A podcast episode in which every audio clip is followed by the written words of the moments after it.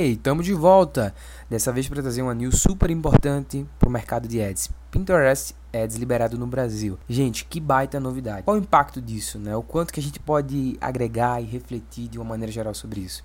É que agora a gente tem mais uma plataforma para testar, para validar. Então você que é analista de marketing, você que é gestor de tráfego pago, é, você agora tem mais uma plataforma, mais um canal para complementar, pulverizar o investimento do seu plano de mídia. Então, assim, mais do que nunca a gente pode tirar muitos aprendizados. Primeiro, a gente precisa refletir sobre o Pinterest, né? O que é o Pinterest. Então, a gente já conhecia hum, é, o Pinterest muito por ter um catálogo ali, né, de imagens, de inspirações. Já era uma plataforma onde a gente buscava inspiração para muita coisa, para diversos segmentos. E muitas marcas se posicionaram lá como registro de inspiração, né? É, e pensando em brand, você tem um lugar onde você pode ser lembrado por uma inspiração é super bacana. Mas, pensando especificamente sobre estratégia, algumas marcas podem se dar muito bem anunciando no Pinterest pelo fato da gente pelo fato da plataforma em si ter um público bem segmentado, né? E como é que a gente vai entender isso na prática? Hoje 46 milhões de pessoas utilizam o Pinterest no Brasil. E desse número, né, 50% é, dessa rede são mulheres. Então, assim, a gente já tem aí um caminho, né, um passo a se dar. Porque se a minha marca tem entre, meu, entre o público, né, entre a pessoa, né, entre o público-alvo, entre o meu nicho de atuação, é o público feminino, pode fazer sentido para mim. Né? O que, é que eu posso entender mais? Né? Dentro do público brasileiro de mulheres, 60% são mães. Então, assim, eu já tenho aí, é, se dentro da minha persona eu tenho esse perfil, mulheres que de alguma forma têm um determinado nível social, que são mães, que alcançaram algum determinado nível de escolaridade, uh, enfim, inúmeros dados que envolvem o público feminino que pode de repente fazer sentido para mim.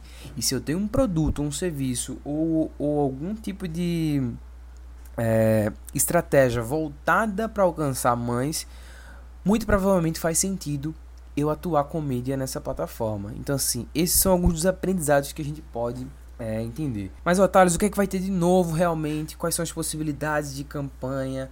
A gente já conhece o Facebook Ads e o Google Ads como plataformas onde a gente consegue atingir um público-alvo segmentado para diferentes níveis do meu é, funil de vendas.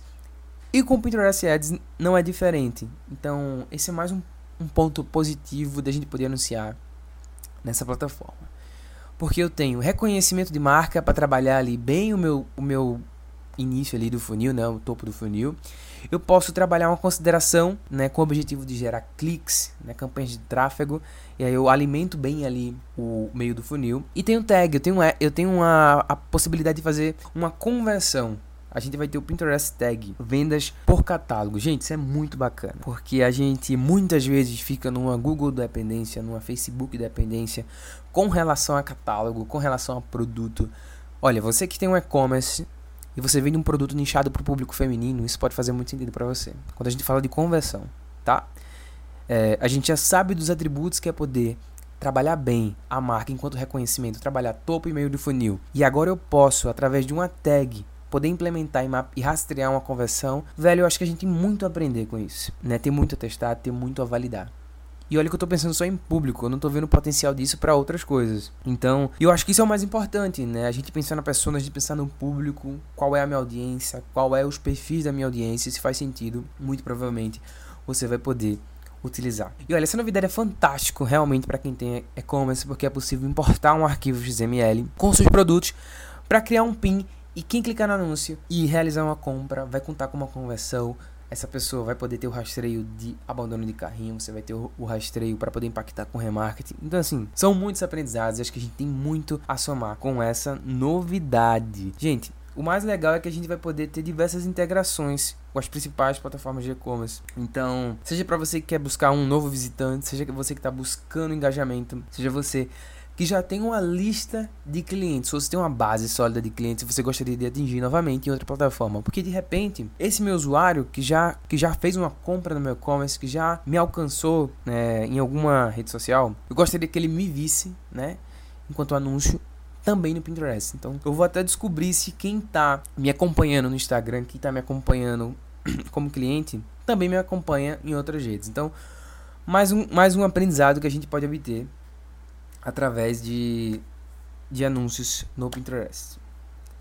Sabe o que é mais legal também? Você está acostumado a fazer segmentação por interesse no Facebook. Você também vai poder adicionar interesses. Você também vai poder colocar correspondências exatas, negativas, correspondência de frases, ou seja, palavras-chave que de alguma forma podem ter relação com o seu negócio na busca por inspirações na plataforma. Isso é muito bacana, a gente tem muito a aprender com isso. Bom, eu acho que a gente pode nesse momento se preparar para o que vem por aí. Eu fiquei muito feliz com a novidade. Tô muito ansioso para ter a oportunidade de poder startar um anúncio no Pinterest, porque eu acho que a gente tem nesse momento é o que a gente chama fase de aprendizagem. Toda campanha quando ela tá no ar, ela entra numa fase de aprendizagem. Quando a gente tem uma novidade como essa, a gente também vai entrar numa fase de aprendizagem da plataforma, da experiência, das opções de segmentação, do quanto que ela consegue é, alcançar, do quanto que ela consegue atingir e tudo isso vai servir de teste e validação. Para um bom gestor de tráfego, teste e validação são os pilares para tomar uma decisão. Então, você que trabalha com gestão de tráfego vai trabalhar com dados. É olhar para o dado e tomar uma decisão. Olhar para o dado e tomar uma decisão. Então, constantemente estamos tomando decisões e é melhor ainda tomar decisão de forma estratégica, olhando já o que deu certo, o que não deu certo, ou tirar um aprendizado depois daquela experiência. Gente, no mais é isso. Essa notícia vai aquecer ainda mais o mercado, termos profissionais, para os profissionais que estão né, começando na área, mas também possibilidade de brand para as marcas, possibilidade de conversão, geração de receita. Estamos falando de ROI em outras plataformas, sem ser Facebook e Google, beleza? Por hoje é só, essa foi a rapidinha de hoje, minhas impressões. Não necessariamente estou dizendo o que é correto ou o que é errado, ou que a minha opinião é mais importante do que outra pessoa. Mais uma validação, beleza? Mais do que nunca, tamo junto. Thank